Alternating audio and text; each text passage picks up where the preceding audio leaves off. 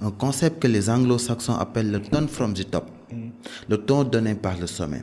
Si aujourd'hui on a voté une loi anticorruption et que le sommet de l'État montre l'exemple, lutte fermement contre la corruption, euh, si aujourd'hui un membre du gouvernement il est accusé pour des faits de corruption, qu'on l'oblige à démissionner et après qu'il essaie de se blanchir, euh, si s'il n'est pas coupable de ces faits-là, ben voilà, fine. S'il est coupable de ces faits-là, qu'on puisse appliquer la loi dans toute sa rigueur. Mais s'il n'y a pas ça, si aujourd'hui on perçoit que la lutte contre la corruption elle est faite à des buts partisans ou politiques, c'est sûr qu'elle va... politique aussi. Elle, elle, elle va échouer. Donc, euh, il faut qu'elle puisse être très impartiale mm. et qu'on l'utilise pour que, pour que la corruption diminue au Sénégal. Et je rappelle que si aujourd'hui, euh, il y a la corruption, mm. ben, on va, nous, on va pas faire preuve de civisme fiscal.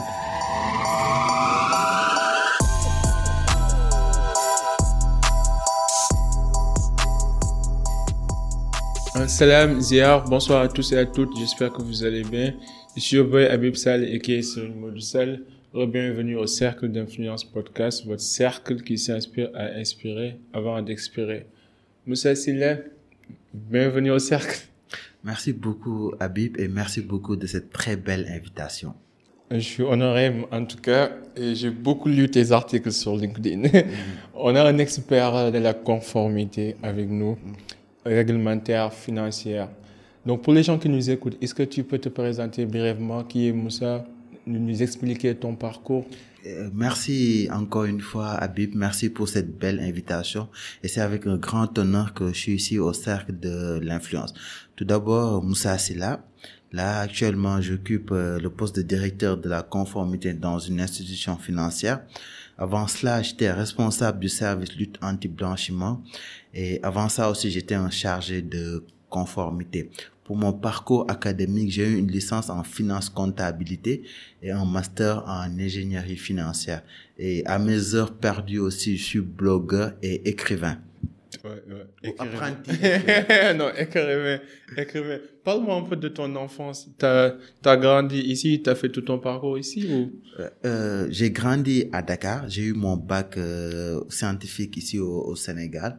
Bon, c'est une enfance, disons, euh, disciplinée. Mon père était une personne très stricte très disciplinée. Je me rappelle que durant toute l'année scolaire, j'avais droit à deux chemises ou deux pantalons. C'est une éducation dure qui, sur le coup, ne me faisait pas plaisir, mm. mais après rétrospectivement, je me suis rendu compte il voulait ancrer des valeurs en moi et m'éviter euh, de, de voir que de penser que la vie elle est très facile alors qu'elle ne l'est pas.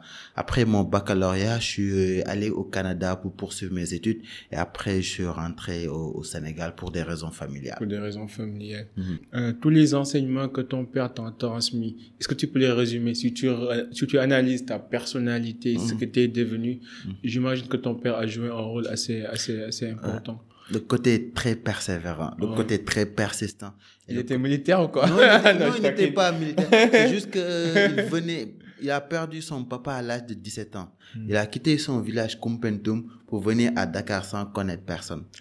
Et après, à sa mort, il a une situation plutôt privilégiée et ça, il disait que c'est dû à son travail très dur, à sa persévérance, à sa persistance et au refus de penser que voilà, les circonstances de la vie peuvent nous empêcher d'atteindre nos objectifs. Non, il a dit que ces circonstances-là doivent être une motivation supplémentaire pour aller là où on souhaiterait aller. Et ce sont ces valeurs-là que, qu'il m'a inculqué à toujours penser que je peux, je dois, et à ne pas vouloir la facilité, à aller au-delà de ce qu'on me demande. Mm. Euh, qu'est-ce, est-ce que tu peux nous parler un petit peu de ce que c'est que la conformité, mm. le, rôle de la conformité, mm.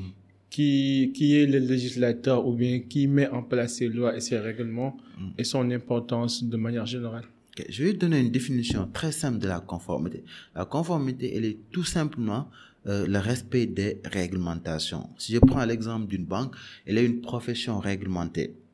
Euh, la loi 2008-26 portant réglementation bancaire dit à son article 13 qu'on ne peut pas exercer l'activité de banque sans avoir l'agrément de la commission bancaire. La commission bancaire est le régulateur des banques dans la zone UMOA, Union monétaire ouest africaine. Après, il y a d'autres réglementations comme la loi de 1803 euh, relative à la lutte contre le blanchiment de capitaux et le financement du terrorisme, la loi portant répression de, de, de l'usure, la loi de finances rectificative de juillet 2021. Ben, ce sont toutes ces réglementations-là et les circulaires aussi de la commission bancaire que la conformité doit s'assurer que la banque respecte. Et il y a plusieurs régulateurs. Il y a la Banque centrale, il y a la Commission bancaire, il y a la CENTIF pour la lutte contre le blanchiment de capitaux et le financement du terrorisme. Aujourd'hui, mettre en place un dispositif de conformité et l'appliquer, ça donne une bonne réputation. On est conforme envers les règles et en même temps, ça évite à une banque ou à une entreprise de recevoir des sanctions et des amendes. Ces sanctions et des amendes-là diminueront son profit et en même temps nuiront à sa réputation parce que toute la presse va en parler et la banque va avoir une très mauvaise réputation, ce qui fera que les clients ne seront pas incités à venir ouvrir un compte dans l'institution financière. Super. Pour terminer, la conformité permet de protéger la réputation d'une entreprise en général, d'une banque en particulier, en même temps de lui éviter les sanctions et amendes des régulateurs. Les régulateurs. Qui sont les régulateurs dans votre secteur? C'est la Banque centrale. La Banque centrale, la Commission bancaire, la CENTIF, la CENTIF qui est l'organisme chargé de lutter contre le blanchiment de capitaux et le financement du terrorisme dans chacun des huit pays qui, qui composent la zone UMOA. Ouais. Et est-ce que, est que l'État joue un rôle dedans, dans cette conformité? Effectivement, parce que parfois, les lois, elles sont nationales. Aujourd'hui, euh, si je prends l'exemple de la loi portant répression de l'usure, elle a été votée à l'Assemblée nationale. Et aujourd'hui, euh, l'administration fiscale peut nous envoyer des réquisitions que nous sommes tenus de, nous sommes tenus d'y répondre. S'ils veulent des informations sur un contribuable, et tout ça sont des lois qui ont été votées, comme le Code général des impôts. Et récemment, il y a eu un arrêté qui a été sorti euh, sur la tenue d'un registre des bénéficiaires effectivement. Nous sommes aussi obligés de. Les respecter. Euh, Je prends un exemple parce que, bon, en tant que client externe, quand on achète des produits ou des services, bon, on, on suppose que l'État a déjà fait son boulot et que le produit a été, a été contrôlé, inspecté. Pareil aussi pour les écoles de formation. Parfois, normalement, toutes les écoles de formation doivent, doivent être accréditées pour pouvoir fournir, euh, des, pour pouvoir dispenser des cours. Mais on se rend compte parfois qu'il y a des gens qui manigancent leur chemin, qui donnent des cours sans pour autant être accrédités. Donc, dans le domaine de la conformité des bancaires, la conformité des banques, quels sont les moyens pour assurer cette conformité? Est-ce qu'on peut l'analyser sous l'angle d'un client externe? Comment un client externe peut attester la conformité ou bien peut se montrer rassurant par rapport à la conformité d'une banque? Ok. Euh, tout d'abord, il y a une circulaire, nous en tant que banque qui nous régit. C'est la circulaire 05-2017 de la commission bancaire sur la conformité. La dite circulaire nous dit qu'il faut qu'on recense toutes les normes qui sont applicables à une banque. Et j'ai cité tantôt quelques lois. La loi euh, portant réglementation bancaire, la loi 2018-03 sur la lutte contre le blanchiment de capitaux et le financement du terrorisme. Et d'autres lois qui sont diverses, la loi portant répression, euh, répression de l'usure. Il faut qu'on identifie toutes ces normes-là d'abord. Après, on fait un gap. Est-ce qu'aujourd'hui, nous sommes conformes envers ces lois? Sinon, quelles sont les actions que nous pouvons entreprendre pour être conformes? Et après qu'on va identifier ces actions-là, on va mettre en place un plan d'action pour être conforme. C'est la mise en place de procédures, euh, d'instructions, de politiques en interne. Et ces politiques, ces institutions, ces procédures sont euh, la, la déclinaison en interne des différentes réglementations qui nous sont imposées, qui nous sont applicables, autant pour moi. Ok. Vous êtes inspecté régulièrement par des agents externes quoi, pour Effectivement. vérifier cette conformité? Effectivement, la commission bancaire peut de temps à autre venir faire euh, une inspection. Et ben, chaque année aussi, nos états financiers doivent être certifiés par des commissaires aux comptes. Et ces commissaires aux comptes-là, ils sont indépendants, sont les grands cabinets. Bon, je ne vais, je vais pas les citer, mais ce sont souvent les grands cabinets comptables qui viennent attester de notre, euh, de notre, de, de- nos états financiers. En même temps, il faut un certain contrôle sur notre dispositif de conformité. Oh, ouais. Bon, pour les gens qui sont perplexes par rapport à la conformité, parce que je lisais un rapport où on disait que Sénégal fait partie parmi les pays les plus corrompus en Afrique, entre guillemets. Hmm. Donc j'imagine que quelque part, euh, y a, comme, comme tu as dit, tu as déjà travaillé dans, dans, dans, une structure où tu faisais la lutte contre le terrorisme, la hmm. corruption, la fraude. Euh, quand tu analyses le, domaine, et quel est l'état du Sénégal dans, dans ces domaines en termes de lutte contre la corruption, les fraudes et tous les différents vecteurs de, de non-conformité? Ok, euh, bon, je, je, ne dirais pas que le Sénégal fait partie des pays les, les, plus cons parce que honnêtement, en Afrique, ouais, pas de manière générale, je, je n'ai pas le classement actuellement, mais le Sénégal peut faire beaucoup mieux. Et aujourd'hui, on dit que la corruption fait partie des principaux vecteurs du blanchiment de capitaux. Et si on lit l'actualité, le Sénégal fait partie de la liste grise du GAFI. Euh, le GAFI, c'est l'organisme qui a été mis en place pour lutter contre le blanchiment de capitaux et le financement du terrorisme à l'échelle internationale. Il met en place des normes euh, ou recommandations que les États sont chargés d'appliquer. Et le Sénégal présente beaucoup de déficiences. Et si aujourd'hui on ne parvient pas à lutter plus fermement contre la corruption, euh, le euh, lutter contre le blanchiment de capitaux sera utopique. Il faut que le Sénégal puisse faire des progrès dans, dans ce sens-là, euh, voter une loi contre la corruption et l'appliquer. Euh, il y a des lois qui existent déjà, non? Oui, mais les lois, elles sont incomplètes. Parce qu'il y a la loi euh, instituant l'OFNAC, le code, euh, le code pénal, je pense, en ses articles 159 en 63, contient des dispositions des dispositions relatives à la lutte contre la corruption, mais c'est insuffisant. Il faut que le Sénégal aille beaucoup plus loin. Si on regarde à l'échelle internationale, beaucoup de pays ont voté des lois anticorruption. La France, la loi Sapin 2. Euh, L'Angleterre, le UKBA, United Kingdom Bribe, Anti-Bribery Act, mm. les États-Unis, le FCPA. Donc le Sénégal aussi doit aller dans ce sens-là, voter une loi et s'assurer qu'elle est bien appliquée. Bien appliquée. Bon, moi, je ne suis pas contre les lois. De toute façon, ce n'est pas moi qui décide mm -hmm. si on doit faire une loi ou pas. Mais ce que je vois avec les lois, je trouve que parfois ça peut être une excuse mm -hmm. pour dire qu'on a fait un pas. Mm -hmm. Mais ça ne veut pas dire qu'on a obtenu les résultats voulus. Quoi. Tu vois, par exemple, au Sénégal, parfois, même de manière générale, partout dans le monde, mhm. quand on a un point, par exemple, là, là on parle de, des monnaies virtuelles ou bien les, les, les mhm. technologies numériques, c'est vrai que ce n'est pas bien régulé. Mhm. Le problème peut être profond. Mais on a tendance d'habitude à dire faut qu'on trouve un règlement, faut qu'on mette en place une réglementation. C'est bien mm -hmm. d'avoir un langage commun, mm -hmm. d'avoir des objectifs communs, mais pratiquement, qu'est-ce qu'on peut faire pour lutter contre la corruption? Au-delà des lois, en termes d'application, en termes d'inspection, de contrôle, et surtout de l'engagement et de l'implication de la partie civile Effectivement. Euh, je suis parfaitement d'accord avec toi, Habib. Aujourd'hui, il faut juste pas voter une loi pour voter une loi. Il faut aussi l'appliquer. Il euh, y a un adage, un, un concept que les anglo-saxons appellent le turn from the top. Le ton donné par le sommet.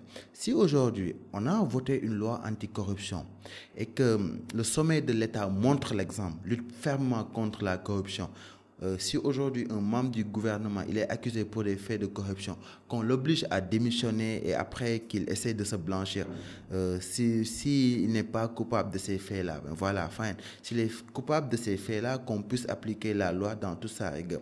Mais s'il n'y a pas ça, si aujourd'hui on perçoit que la lutte contre la corruption elle est faite à des buts partisans ou politiques, c'est sûr qu'elle va, politique aussi. Elle, elle, elle va échouer. Donc, ouais. euh, il faut qu'elle puisse être très impartiale mmh. et qu'on l'utilise pour que, pour que la corruption diminue au Sénégal. Et je rappelle que si aujourd'hui, euh, il y a la corruption, mmh. ben, on va, nous, on ne va pas faire preuve de civisme fiscal. Mmh. On paye énormément d'impôts et si ces impôts-là sont détournés, ben, on va aussi trouver des moyens pour ne pas payer des impôts. Si aujourd'hui nos impôts sont bien dépensés et qu'on voit les résultats, ben, on va dire qu'on a intérêt à payer les impôts. Et je prends toujours l'exemple de la Scandinavie. Ce sont des pays qui ont un fort taux si, d'imposition, si. mais en même temps, la population y adhère parce qu'il y a un contrat qui est clair. Mmh. On paye nos impôts et vous les appliquez, vous les utilisez comme nous, on veut. Mmh.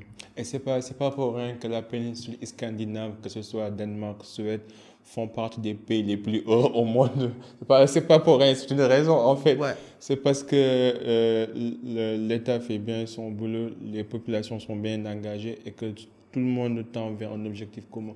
Mais ici au Sénégal, je vois qu'il y a, y, y vraiment un déphasage entre les actes et les paroles. Même tu vois, Macky Sall, au début, il parlait de lutter contre la mm-hmm. corruption, le blanchiment, et on voit ce qui se passe au Sénégal. Bon, je je, je, je, je, juge personne, mm-hmm, mm-hmm. mais en tout cas, on voit, les, les choses sont là, et elles sont palpables. Quoi. Effectivement. Maintenant, euh, les marchés gré à gré, euh, le blanchiment des capitaux, euh, au niveau on a, on a vu un peu par rapport au niveau réglementation, conformité, ce qu'on peut faire, c'est de mettre en place des lois. Mhm. Mais au niveau, en tant que consommateur ou en tant que client, mhm. nous, qu'est-ce qu'on peut faire? Est-ce qu'on peut, par exemple, bon, j'imagine qu'au Sénégal, il y a pas mal d'associations de consommateurs, mhm. mais individuellement, en termes de responsabilité individuelle, qu'est-ce qu'un citoyen responsable peut faire pour ne pas faire partie de ce système euh, vicieux? Ok, euh, aujourd'hui, on peut refuser, par exemple, de payer à une personne qui nous sollicite pour des pots de vin, on peut lui dire non, on va pas payer. Donc, euh, tu nous écris une attestation en bonne et due forme et nous, on, va, on va payer. On va payer euh, à l'autorité de, droit. Parce que récemment, je partais au village natal de mon papa et on m'avait arrêté pour excès de vitesse. je lui ai dit, OK, je suis parfaitement d'accord que je suis en excès de vitesse parce que c'était 70 ou 80 km, je roulais à 100.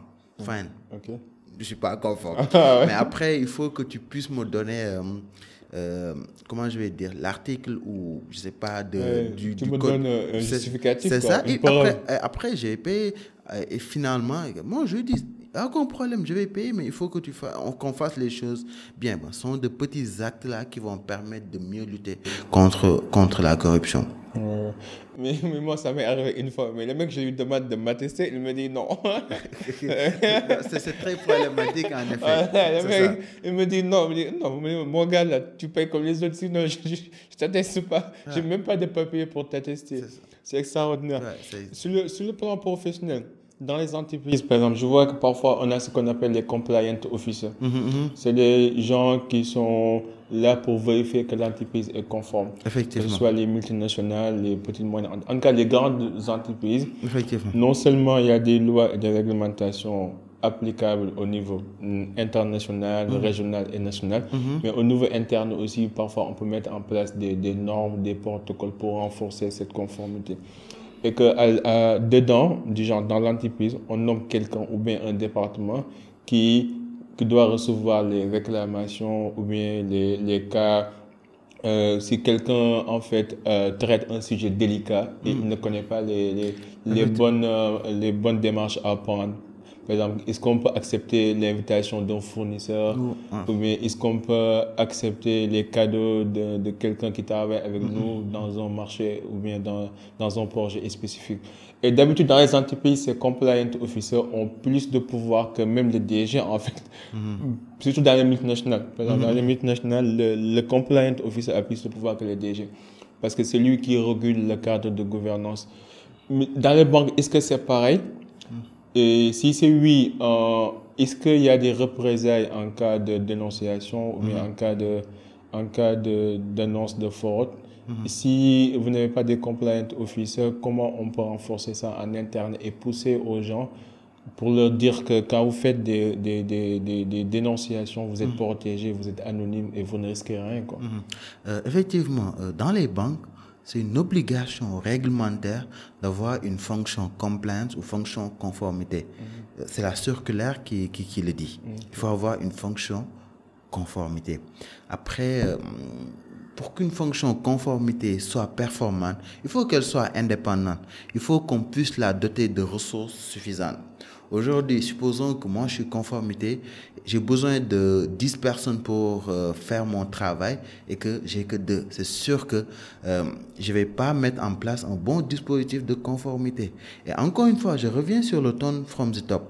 Si aujourd'hui les dirigeants d'une entreprise montrent que la conformité elle est importante, lui donnent toutes les ressources dont elle a besoin, ben, ils vont créer euh, une, euh, un environnement où les lois, les règlements, les circulaires, les directives seront respectés. Mais si aujourd'hui, on met en place une fonction conformité, c'est un, tigre de papier, et qu'on ne la dote pas de tout ce dont elle a besoin, mais c'est sûr que la fonction conformité va échouer. Et après, pour revenir sur le droit d'alerte, le droit d'alerte, c'est c'est la faculté donnée aux personnes qui voient des actes bizarres de pouvoir le dénoncer d'une manière anonyme.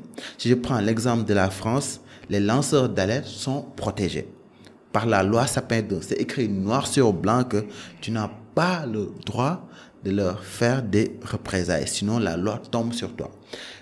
Après, c'est une chose de mettre en place. C'est pareil au Sénégal aussi Au Sénégal, la circulaire euh, sur la gouvernance dit que, dit que les banques doivent mettre en place une politique d'alerte. Après, elle n'est pas aussi détaillée que la, règle, que la loi Sapin 2 ou une directive sur les lanceurs d'alerte qu'a mis en place l'Union européenne. Mais dans tous les cas, il faut qu'on puisse tendre vers ça et mettre en place une bonne politique pour protéger les lanceurs d'alerte parce que c'est dans l'intérêt d'une entreprise. Aujourd'hui, il peut se passer des choses bizarres que l'entreprise ne corrobore pas, mais elle n'est pas au courant. Si on donne la possibilité aux salariés de pouvoir le dénoncer, mais avant que cet acte-là puisse se produire et que les régulateurs le découvrent, ben, on va pouvoir le dénoncer et protéger l'entreprise. Donc c'est dans l'intérêt de toute entreprise de mettre en place une politique d'alerte efficace et surtout impartiale et juste. Et surtout la, notion d'impartialité que tu as notée. Mm. Parce que normalement, comme, comme tu disais tout à l'heure, par exemple, ces personnes-là, mm-hmm elles ont le pouvoir de légiférer et même de dire non au directeur général sur certaines questions. Effectivement. Mais sauf que je trouve que d'habitude ou souvent, mhm. ils n'appliquent pas cette, ce pouvoir, euh, ce pouvoir décisionnel pour des raisons que je ne comprends pas. Et après, bon, je veux pas l'information, je veux pas toutes les informations. Mhm. Peut-être il y a des sujets qu'on ne connaît pas. Mais au Sénégal, notre culture, on connaît les Sénégalais, on parle tôt. Mm-hmm. Euh, parfois, on n'a pas la culture du, secret ou bien mm-hmm. du professionnalisme. Et dans les entreprises, parfois, à force de ne pas se faire exposer, on peut retenir certaines choses, en fait. Euh, maintenant, si tu dénonces quelqu'un, ou bien tu signifies... on a vu dans le cadre professionnel, mais dans le cadre étatique, mm-hmm. comment ça se fait? Est-ce que quelqu'un, n'importe qui, peut déclarer un cas de faute? Et si oui, par quel moyen on peut passer dans le cadre gouvernemental, étatique, administratif? Ok, euh, à ma connaissance, une telle réglementation n'existe pas au Sénégal. À, à, ma connaissance. Mais encore aux États-Unis, ça existe. En France, dans la loi Sapin 2, c'est écrit noir sur blanc. Dans l'Union européenne aussi, il y a une directive qui a été mise en place pour ça. Mais au Sénégal, à ma connaissance, une telle réglementation n'existe pas encore. Et euh, dans l'un de mes articles, j'avais dit que pour lutter contre la corruption, le Sénégal doit mettre en place une telle politique de protection des lanceurs d'alerte. C'est très important. Euh, aux États-Unis, c'est Barabari Act ou c'est pas ça? Oui, c'est FCPA. Et puis, il y a aussi une autre réglementation qui, bah, même les personnes qui lancent des, des, des alertes là, si aujourd'hui euh, l'entreprise elle est sanctionnée, par exemple, euh, le lanceur d'alerte, il a un pourcentage de l'amende. Ah ouais, ça, ça, motive les gens. ça, c'est motivant. C'est ça. Ça, c'est motivant. Ah, super, super. Mhm. Parce qu'au Sénégal, bon, on, voit ce qui se passe dans le gouvernement, mais personne ne dirait. Et ce qui, si, tu prends le cas de Ousmane Sonko avec son histoire, il a mhm. essayé, mais mhm. je ne pense pas que ça, ça aboutit quelque part. Effectivement. effectivement. Maintenant, euh, en termes d'économie de manière générale, je pense que la conformité aussi participe mhm. au développement euh, mhm. économique d'un pays. Effectivement. Parce qu'aujourd'hui, hein, si euh, toutes les entreprises mettent en place un dispositif de lutte contre la corruption, mais finalement, l'État aussi luttera plus fermement contre la corruption. Je m'explique. quand un investisseur veut venir dans un pays, il s'assure que la justice du pays, elle est impartiale. Il s'assure que les lois sont bien appliquées. Il s'assure qu'elle n'aura pas à payer des pots de vin, par exemple. Et cela les motive à venir investir dans un pays. Et c'est pour cela que dans l'environnement des affaires, un pays qui est réputé moins corrompu, il attire beaucoup plus souvent plus d'investissements extérieurs. Donc c'est très important pour l'Afrique d'une manière générale et pour le Sénégal d'une manière particulière euh, de lutter encore une fois plus fermement contre la corruption parce que c'est un argument de poids pour attirer les investisseurs internationaux. J'avoue, j'avoue. Mais euh, euh, tu, tu as déjà entendu parler de doing business, le fameux oui, doing business. Ouais, ouais, le- Mais c'est quoi le- ça? Je vois tout le temps Macky Sall, en fait, sans féliciter, on a pris des pas sur le, le- sur le classement doing Mhm. business, blablabla. Mais c'est quoi ça? Enfin, il me semble, je connais pas toutes les péripéties du. C'est un classement pour dire la facilité des affaires euh, à l'échelle internationale. Et plus, mieux tu es classé, et mieux ça veut dire que pour les investisseurs, ils auront plus de facilité pour investir dans son... Et puis, on vit dans un monde globalisé ou mondialisé où les classements, qu'ils soient bons ou mauvais, ils comptent. Ce sont des arguments de marketing politique et international. C'est pour cela, certainement, qu'ils se battent pour figurer Ah, au premier mais, rang. mais je pense pas que ça reflète la réalité. Parce que je donne un exemple. Euh, bon, on, on sait tous que la régulation, c'est bien, mais on peut aussi surréguler. On peut- Effectivement, on je suis peut- d'accord. On peut mettre en place tellement de règles et tellement de lois que le business devient difficile. Je suis d'accord. Par exemple, euh, pour, même pour ouvrir, euh, pour, pour faire une demande de, branchement électrique, ça peut prendre des mois parce qu'il y a trop de, personnes dans la chaîne, il y a trop de dossiers à fournir. Et je ne sais pas si tu connais Maged Wad. Wad. Mhm. Maged J'ai- entendu parler de Oui, lui. elle est très reconnue aux États-Unis. Elle est sénégalaise d'origine, mais elle a travaillé à Silicon Mhm. Valley et tout. Et après, elle a voulu revenir pour investir au Sénégal. Mhm. Je pense qu'elle est la, la, la propriétaire d'une entreprise qui fait des, des jus Mhm. locaux, que ce soit Bouille, Bissap. Et elle a trouvé un partenariat avec Coca-Cola, Mhm. de telle sorte que ces jus locaux sont vendus partout dans le monde grâce, Mhm. grâce à elle. Quoi. Mais elle expliquait un petit peu euh, son histoire quand elle est revenue au Sénégal pour installer sa boîte. Mhm. Mais après, elle s'est rendue compte que le Sénégal, on n'a pas un free market. Du, du genre, tout est surrégulé.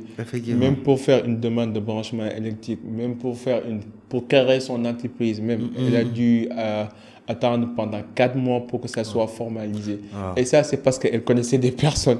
Mais si, elle- si elle, si elle était personne, elle- euh, ça aurait pris peut-être un an.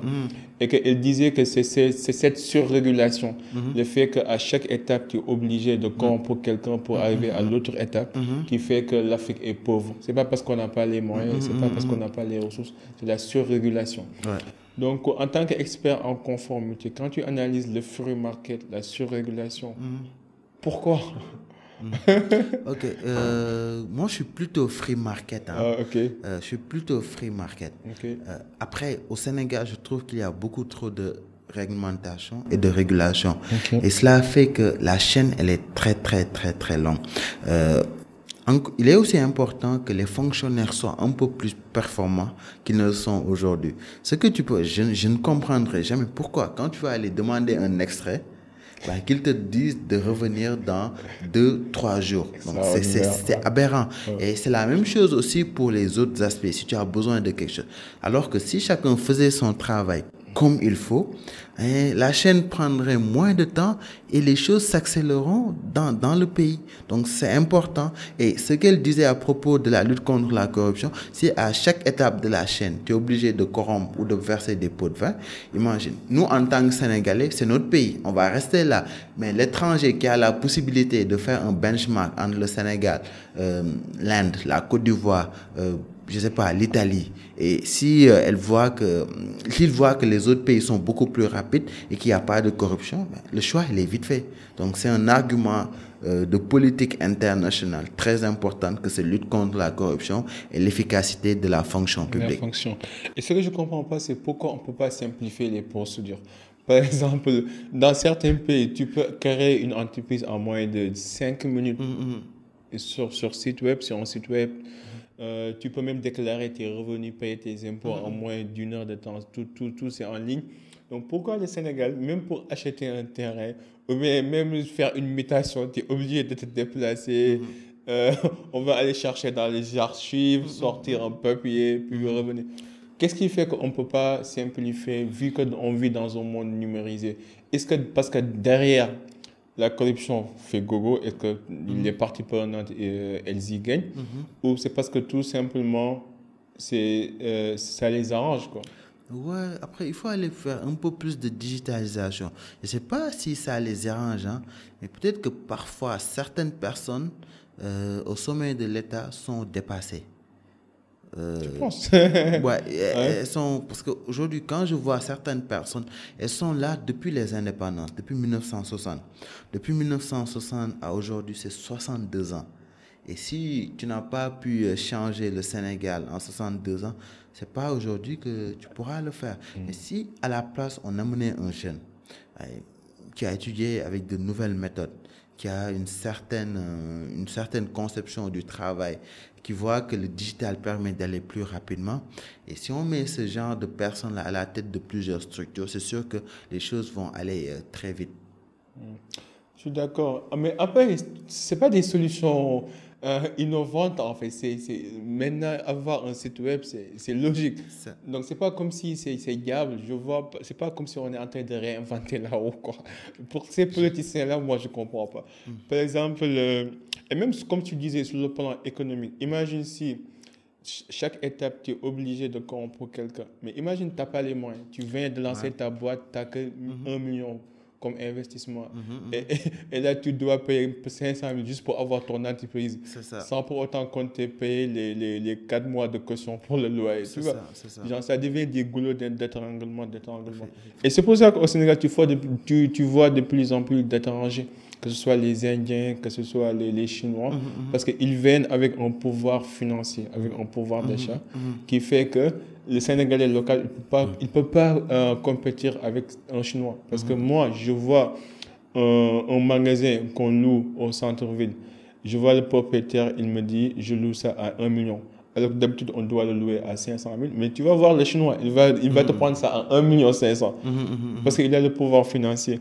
Donc, est-ce que ce n'est pas à nous, l'État, de réguler, d'être protectionniste, nationaliste, quelle est ta notion des choses sur le protectionnisme et le nationalisme? Je ne suis pas aussi. Quand je dis que je suis free market, mm. c'est, bah, je ne dis pas que l'État doit donner tous les marchés, toutes les terres aux étrangers. On est, ça, c'est aberrant. Donc, il faut une certaine préférence nationale. Et même si on donne un contrat à une entreprise étrangère, il faut lui imposer des clauses pour lui dire qu'il faut des transferts de compétences, euh, pour les entreprises locales. Mais si aujourd'hui, tu euh, le terre ou le BRT. Je ne sais pas comment ça se passe. Hein. Je donne juste un exemple. Si aujourd'hui tu donnes le marché à une entreprise étrangère et que tu, tu ne l'exiges pas de former les entreprises nationales, mais une fois que le terre, ils vont rentrer chez eux et encore construire un autre terre autre part. Mais si aujourd'hui ils formaient les entreprises sénégalaises ou les entrepreneurs sénégalais ou des techniciens sénégalais à, comment construire un terre, mais aujourd'hui, demain, un autre Sénégalais peut créer une entreprise et aller gagner un marché de terre au Mali, au Niger. Et les Asiatiques, c'est ce qu'ils font. Quand ils te donnent un contrat, aujourd'hui, si on n'a pas les compétences pour faire un terre, c'est sûr qu'on va pas donner le marché un Sénégalais. C'est aberrant. On va le donner aux, aux entreprises étrangères qui savent le faire, mais au moins leur imposer un transfert de compétences. C'est ce que faisaient les Asiatiques on te donne le marché, mais après tu formes nos entreprises. Et demain, les Asiatiques, ils vont concurrencer ces entreprises-là qui avaient construit les, choses. Donc c'est important de penser à long terme. Mais je suis pas pour le nationalisme. Oh non, non, non, non, il faut tout donner aux Sénégalais. Il y a certaines compétences que nous n'avons pas. Effectivement, effectivement. les compétences marines, il y a certaines compétences techniques que, nous ne maîtrisons pas. Mais juste qu'en fait, ce que tu dis là, ce qu'on s'est dit là, c'est pas diable, non? Et c'est logique. Donc pourquoi on ne le fait pas? Moi, c'est ça mon problème, en fait. déjà, même un petit enfant, tu lui expliques ça, il comprend. Mm, mm, mm, Donc, pourquoi au niveau sommet, au niveau hiérarchique, au niveau gouvernemental, pourquoi on ne peut pas faire ce genre de choses? Même les termes, moi j'ai entendu que le contrat de maintenance est donné à, une structure étrangère. C'est extraordinaire. Mais je trouve que ce sont des choses aberrantes. Mais après, est-ce que nous, on, nous votons pour les bonnes personnes? Le choix des Sénégalais, il est démocratique. Si aujourd'hui on décide d'élire une personne, en démocratie, la personne qui recueille le plus de voix, euh, elle est maire ou elle est députée ou euh, elle est présidente de la République. Ça, on n'y peut rien. Mais est-ce que on regarde bien les programmes des gens? Est-ce qu'on regarde la vision qu'a la personne? Mm. Est-ce qu'aujourd'hui, on ne vote pas par émotion, parce que la personne me plaît, parce que la personne a un discours qui est fougueux, parce que la personne, elle est charismatique? Il faut réfléchir, il faut aller au-delà de, de tout ça. Et parfois, tu vas voir des personnes qui ont de très bons programmes, mais peut-être qu'elles sont un peu ternes, et c'est un peu de, de, leur faute aussi, parce que le message, il faut être capable de le dire d'une manière très séduisante. Mm. Et euh, même si tu as de très bonnes idées, hein, il faut être capable de bien véhiculer l'idée avec tout ce qu'il faut. Si tu dois porter un costume très bien coupé, mais tu vas l'acheter. Si tu as porté un boubou très beau, tu vas l'acheter. Et après, si ça va te permettre de mieux faire passer ton message, mais il faut le faire. Et c'est très important que les personnes qui ont de bonnes idées puissent bien le véhiculer. Et nous, Sénégalais, que nous puissions aller au-delà de, de, de l'émotion et voir qu'est-ce que, quelle vision a la personne pour notre pays. Où il veut amener la, le pays. Comment il veut amener, euh, comment il veut amener le pays là où il veut l'amener. c'est très important. Mais, mais après, bon, on, a vu un petit peu les normes, les lois et les règlements, mais de votre côté, en tant que des personnes qui sont dans le domaine, mm-hmm. est-ce que euh, parfois, quand vous analysez et que vous collectez mm-hmm. les, les, exigences ou les besoins ou les demandes euh, de, de, de, des clients, des populations, est-ce que vous avez le pouvoir et la légitimité de demander un amendement dans, à une loi spécifique ou bien qu'on mette à jour une nouvelle loi, un nouveau règlement. Comment ça marche? Par exemple, bon, je sais que les lois sont, sont dynamiques, quoi. Mm, mm, les règlements aussi sont dynamiques. Mais est-ce que est-ce qu'il y a des comités ou des commissions dans lesquelles vous participez et que le but c'est vraiment de voir l'évolution du client, de, la clientèle, mm. l'évolution des besoins pour dire que non, sur ce point, on doit faire un changement parce que les, les, on n'a pas les mêmes réalités. Effectivement. Comment ça se passe? Effectivement. Bon, en fait, les entreprises dans le secteur d'activité ont, ont, en général leur association. Mm. Et après, euh, s'ils voient quelque chose qui, qui ne les arrange pas, elle peut tous se concerter et en faire part à l'association qui va porter le, le, le, le combat. Après, je pense que le lobbying au Sénégal, il n'est pas encadré. Je pense même pas qu'il y a une disposition réglementaire qui mais mm. dans l'Union européenne, par exemple, en France, aux États-Unis, le lobbying, il est bien, il est bien encadré et les entreprises, ils vont pousser dans leur sens, donc proposer des amendements qui vont aller dans leur sens. Et peut-être que dans quelques années, on va tendre vers cela aussi dans, dans, dans, dans notre pays. Mm. Mais donc, vous, vous n'avez pas de, de, lobby au Sénégal, les financiers euh, Ça, je ne saurais le dire.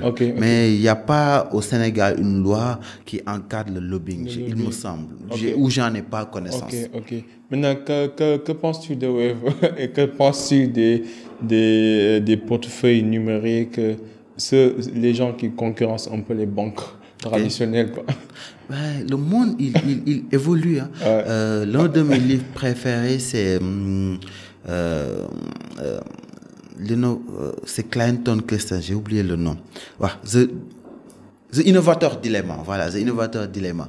Bon, il montre qu'une entreprise, si euh, tu ne t'adaptes pas, hein, tu risques de disparaître. Wave, il est là. Il a proposé un produit qui, est, qui arrange les Sénégalais. Et voilà, les Sénégalais y ont adhéré.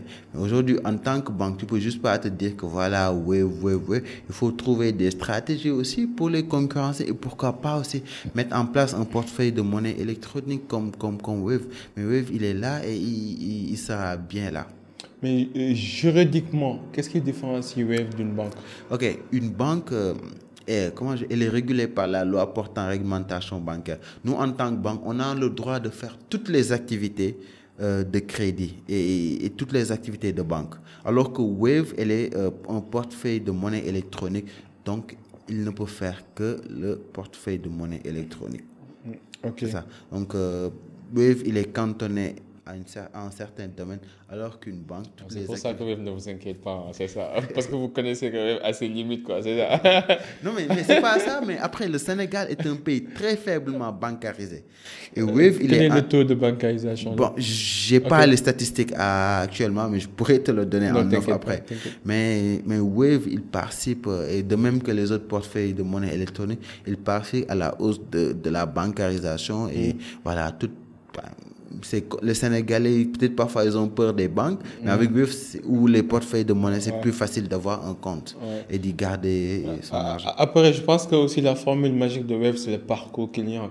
Tu n'as pas besoin d'être un ingénieur ou bien un, un, un, un, instructeur pour utiliser la plateforme. C'est juste des des scans, des QR codes, et puis ça passe. Quoi. Effectivement. c'était ça l'heure de Wari quand ils sont venus avec l'obligation de montrer les cartes d'identité, mm, mm, mm, donner les numéros, les noms, c'est compliqué. Alors tu scannes, c'est fini, quoi. Effectivement. Moins d'une minute, quoi. En, en, restant toujours sur le volet économique, quand tu vois ce qui se passe, par exemple, au Maroc ou au Nigeria ou au Kenya, des pays qui sont qui sont super développés en termes de digitalisation, en mhm. termes de, de, de, d'émergence euh, euh, numérique.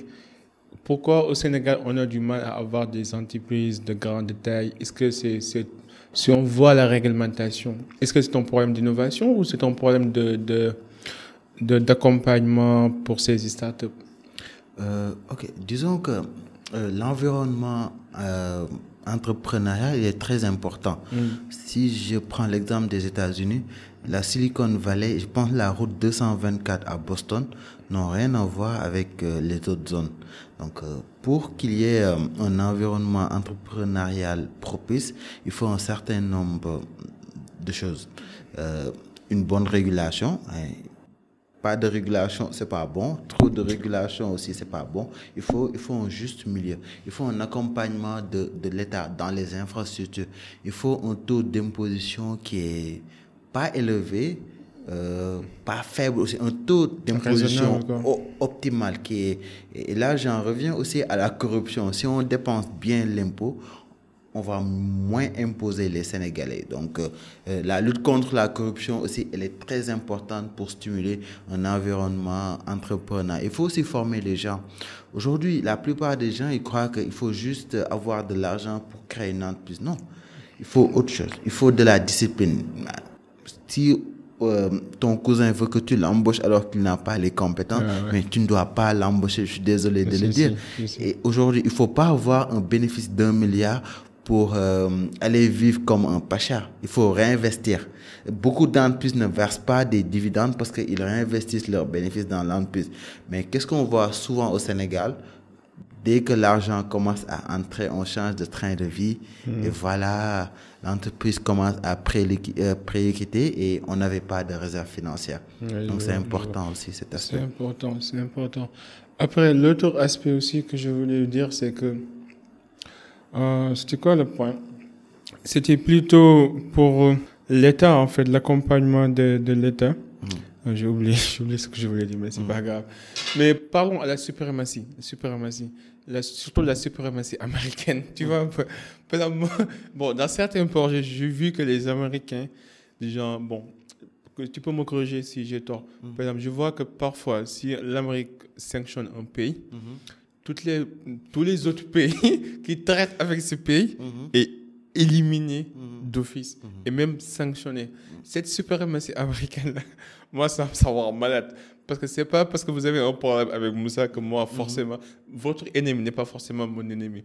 Donc, est-ce que Sénégal, est-ce que nous, on est suprême? Et pourquoi cette suprématie américaine? Est-ce que, Comment on peut faire pour s'en débarrasser?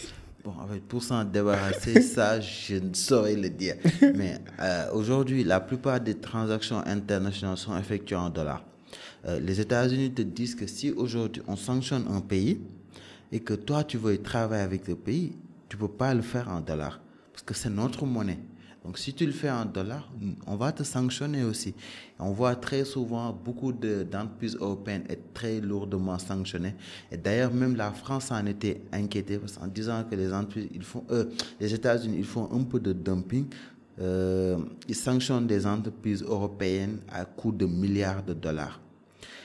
tant que le dollar sera la monnaie des transactions internationales, tant que les États-Unis seront toujours puissants, mais leur voix va beaucoup plus porter que, disons, la Gambie. Si aujourd'hui la Gambie voulait sanctionner un autre pays à l'échelle internationale, c'est sûr que ne serait pas prise au sérieux comme si c'était les, les États-Unis. Vous n'avez pas une méprise. Donc, voilà, les États sont supposés être égaux, mais en réalité, ils ne le sont pas. Il y a des rapports de force. D'ailleurs, le Conseil de sécurité de l'ONU dit que cinq pays ont le droit de veto.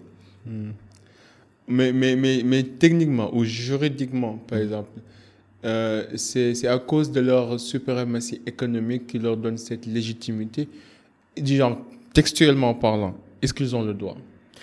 Je, ne dirais pas qu'ils ont le droit. Parce que normalement, les sanctions doivent être décidées par le Conseil de sécurité de l'ONU. C'est ce que je ne comprends pas. C'est comme si on outrepasse les, les lois. Quoi. Oui, mais après, on a vu ce qui s'est passé en Irak.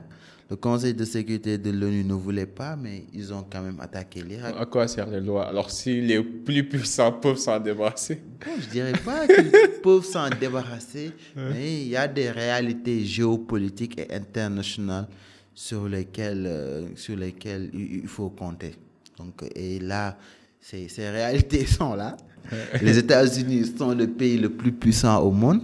Euh, leur, leur monnaie, le dollar, il est utilisé dans pratiquement toutes les transactions internationales. Et tant que cette situation persistera, ben, ils auront toujours beaucoup d'influence.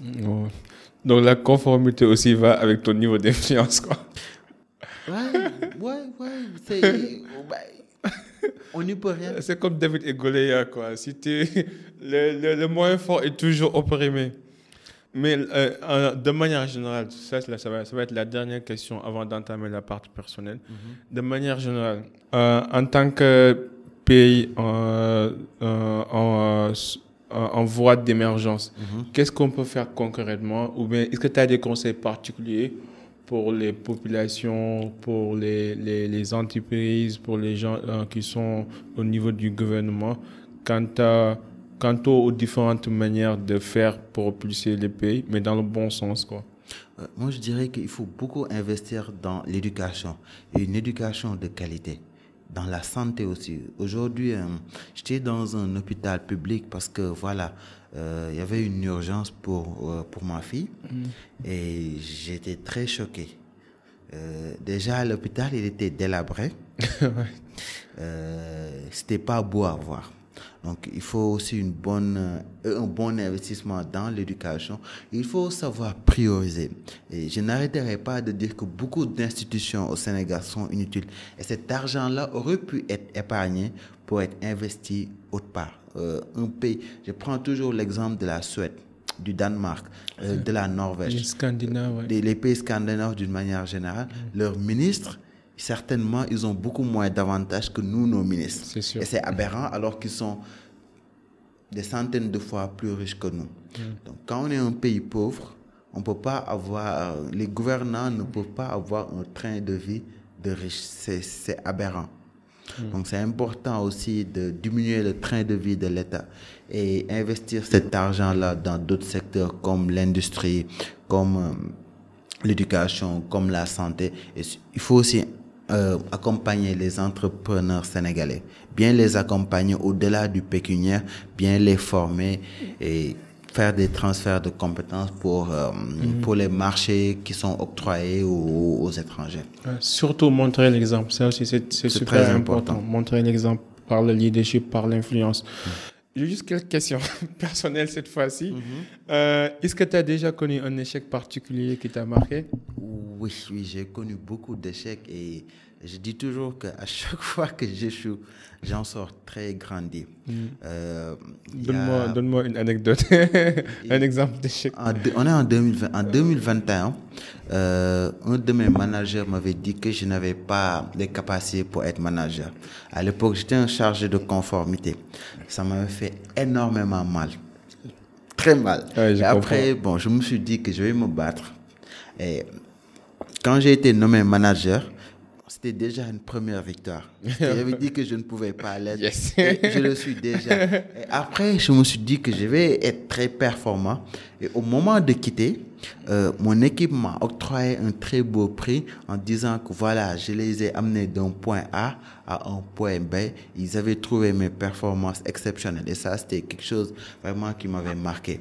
Et il m'est aussi arrivé à certaines périodes de ma vie de penser que mon talent peut suffire pour atteindre mes objectifs. Mais à chaque fois que j'ai pensé ça, j'ai périclité et je me suis rappelé que voilà, c'est le travail dur, c'est la persistance, c'est la persévérance qui permettent euh, d'atteindre ces, ces objectifs. bon, ce sont de petites choses là Ouais.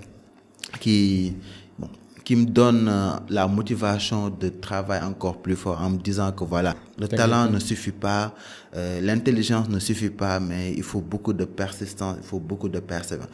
Et ce que disent les gens, c'est pas très important, c'est juste leur opinion. Et en travaillant dur, en persistant, en persévérant, on peut leur prouver le contraire. Et ça, c'est l'une des plus belles victoires d'une personne. Parfaitement d'accord avec toi. Si, si tu dois remonter le temps, quel conseil donnerais-tu à toi-même? Il y a 10 ans ou 20 ans, peu importe. De travail dur. dur. Euh, Ah, tu travailles moins dur à de, de tra- ouais, je travaille moins. je, je travaille moins. Non, je, je, je le dis honnêtement. Je travaille moins Ok. dur. De prendre beaucoup soin de moi, de ma santé, de faire du sport, de manger bien, d'être discipliné et de savoir prioriser. Bon, là, je, je lirai beaucoup plus de livres. Là, actuellement, j'ai beaucoup de difficultés pour lire à cause de ma fille. Et Ah, t'as une fille? Oui, voilà. De, de quel âge elle a Euh, elle a 11 mois. Ah ouais, ça va. Euh, oui, ah non, ça va pas. Je veux dire, ça va pas. Donc, c'est Ah, je pensais que tu avais dit 11 ans. Non, non, 11 ans, on- non, là, ça non, va non, pas. non, non, Là, c'est l'âge où, voilà, elle a Euh, je comprends. de beaucoup d'attentes. Donc là, je me dirais que je, je devais lire beaucoup plus, je devais travailler encore beaucoup plus dur, mais il n'est jamais trop tard pour faire les choses bien. Ouais, oui. Quelle est la leçon que ta fille t'a apprise? Euh, que voilà, ma personne, elle n'est pas très bien. Aujourd'hui, euh, si je veux acheter un costume et que voilà, ma fille, elle a besoin de quelque chose, c'est sûr que je me sacrifie. Et voilà, c'est l'une des plus belles choses. hein. Ça t'apprend à donner beaucoup plus d'amour et surtout aussi à travailler encore plus dur parce que tu te dis que tu dois la mettre dans les meilleures conditions. Il faut qu'elle étudie dans de très bonnes écoles. Il faut qu'elle ne manque de rien. Et ce sont des choses qui sont très importantes et sur lesquelles euh, Moi, j'aime bien les petites filles. Hein? J'aime bien les petites filles. j'aime bien les bébés de manière générale. ouais, ouais. Qui est ton plus grand mentor et qu'est-ce qu'il t'a appris? Euh, très bonne question. Je sais que je lis souvent les livres d'Obama et je les lis. Je, je les lis plusieurs fois. Ces mémoires, euh, Dreams promise, father, promise, je l'ai lu peut-être trois fois. Euh, Dream for my father, Audacity of Hope, et puis c'est un, très beau parcours. Et- exceptionnel. Voilà, Audacity of Hope, euh, ça commence par cette anecdote-là. Juste après les attentats, euh, une personne lui a dit, mais tu t'appelles Hussein, donc tu peux pas être présent des États-Unis et l'histoire a montré que et puis il y a Mandela. Récemment aussi je lisais le, les très beaux mémoires d'Abdoulaye Bathily. Voilà je ne connaissais pas bien le personnage mais c'est un très beau parcours. Parce qu'on l'avait exclu du lycée son père, il était décédé. Il a fait une can- candidature libre pour pouvoir obtenir le bac avec la mention. Donc, c'est un épisode qui m'a... J'ai même écrit un article sur ça, tellement ça m'a marqué. Donc, il y a beaucoup d'exemples. Ablaye Wade sur son côté persévérant. Bon, ce côté-là, je l'aime, mais mon autre côté. et puis, et même Macky Sall aussi, parce que si je vois là d'où il vient, Oui, où- son parcours son est- parcours est aussi, quoi qu'on puisse dire. Indépendamment de, ses réalisations, ça, ça. de ses faiblesses, de ses forces, on ne juge pas, mais parcours d'un point A à un point B, quand même, Effectivement, c'est exceptionnel. Est-ce que tu as une insécurité que tu essaies de combattre actuellement? Euh, je suis plutôt nerveux. Ah bon? T'as pas l'air. je ne connais pas, mais bon. Je sais, je sais, je sais, je sais. Je suis plutôt nerveux et c'est un aspect sur lequel je travaille. Qu'est-ce qui déclenche ta nervosité? Je sais pas, je, je sais pas, je sais Non, pas. Forcément, il y a des déclencheurs. Pas forcément. Après, par- parfois, je peux réagir au quart de tour pour des choses qui n'en valent pas la peine. Mais c'est un aspect sur lequel je travaille énormément. Il y a beaucoup de progrès. hein, parce qu'avant, on me disait tango xol wala gaaw mer. Mais maintenant, je travaille pour être beaucoup plus calme, détendu, ah, je vois. relax. et puis voilà. Tu fais de la méditation, c'est ça Faire de la méditation et tout. Est-ce qu'il y a une question particulière que tu aimerais qu'on te la pose souvent? Euh, je veux quelque chose de spontané. Hein. Bah, si on me pose n'importe quelle question, si on me la pose, si je peux répondre, je réponds. Si je ne me sens pas confortable pour répondre, bon, je vais juste tourner la question et éviter de répondre. Quoi. Donc, tu n'as pas une question particulière que tu aimerais qu'on te la pose, ça va? Non, ça va. Tu as répondu à toutes les questions possibles. C'est ça. C'est super. Et maintenant, est-ce que est-ce que tu es heureux? Oui, je suis très heureux. Qu'est-ce qui constitue les ingrédients de ton bonheur? Euh, par la grâce de Dieu, je suis en bonne santé. J'ai une famille merveilleuse. Euh, j'ai un travail qui me permet de vivre confortablement par la grâce de Dieu. Euh, et si je regarde ma situation par rapport au Sénégal et moi, je rends grâce à Dieu. Euh, j'ai beaucoup de passions qui me permettent d'avoir une vie intéressante, la lecture, l'écriture, le sport, le Barça, même si ça se passe un peu moins bien ces temps-ci. Ah là, vous perdez ces temps-ci. Même demain aussi, vous allez perdre. et je suis excité pour, euh, pour, pour euh, la prochaine Coupe du Monde que le Sénégal va gagner, évidemment. voilà, donc euh, c'est une ah, vie calme, équilibrée et voilà, qui me permet... Ah d'envisager l'avenir avec beaucoup d'optimisme par la grâce de Dieu. Oui, je suis content pour toi, ça c'est vrai. Mm. En cas, tu as beaucoup de choses euh, auxquelles pour, euh, être reconnaissant. quoi. Mm, c'est ça. Et euh, quelle influence aimerais-tu laisser dans ce monde? En me disant que voilà, il y avait une personne, Moussa Silla, qui était une personne normale, mais qui, à la fin de sa vie, a fait des choses extraordinaires pour le Sénégal et qui a permis au Sénégal de quitter un point A à un point Z, qui, qui, qui fait partie des personnes qui ont permis le développement de ce pays par sa vision, par son leadership, qui a laissé un Sénégal non corrompu, un Sénégal avec de bonnes infrastructures, un Sénégal où tout, où tout Sénégalais et tout Sénégalais se dit que je peux rester dans ce pays y vivre et y réussir ma vie. Donc si je réussis à ancrer cette mentalité dans l'esprit des Sénégalaises et des Sénégalais, je me dirais que voilà, j'ai fait ma part du travail. Et tu te vois où dans 5 ans, 10 ans? Bon, Dans 5 ans, je me vois toujours dans une entreprise, écrire beaucoup de livres et, et, voilà. En tout cas, moi, Guy, thank you. Merci beaucoup. C'est moi qui te... C'est fait un honneur. J'ai beaucoup appris. C'est moi qui te euh, Oui, et j'ai lu tes articles aussi. J'ai commencé. Est-ce que tu peux parler un peu de tes articles, de ton livre, e-book? C'est ça. Et comment les gens pourront entrer en contact avec toi? Euh, ben, Mon e-book, il est disponible sur, euh, sur LinkedIn.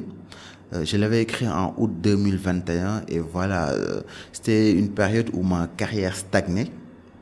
Et je me suis juste réveillé un beau jour en me disant, voilà, j'avais écrit beaucoup d'articles sur la conformité. Je me suis dit, je vais juste regrouper tous mes articles. Et après, je me suis dit, non, je vais pas m'en arrêter là. Je vais aller au-delà de ça. Et le book avait fait un tabac.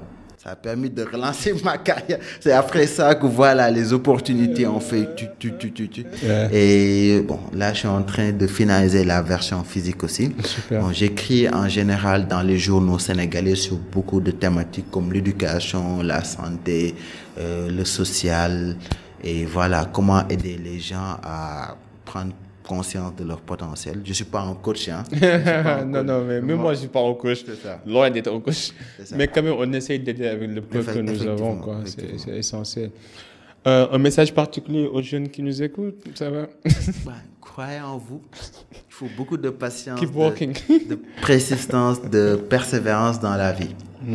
Et les choses ne vont pas se passer comme on le veut au moment où on le veut, mais il faut toujours persister, persévérer et toujours garder sa dignité demain, quand les choses vont bien se passer, tu pourras regarder n'importe quelle personne droit dans les yeux.